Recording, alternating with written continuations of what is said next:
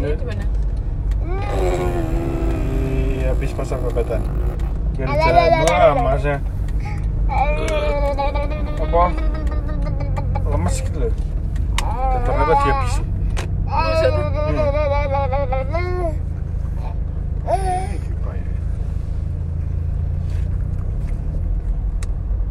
Tak kira tuh dia apa ya? Kayak males gitu loh. Kalau datang mas, eh, apa, 가상 쪽비살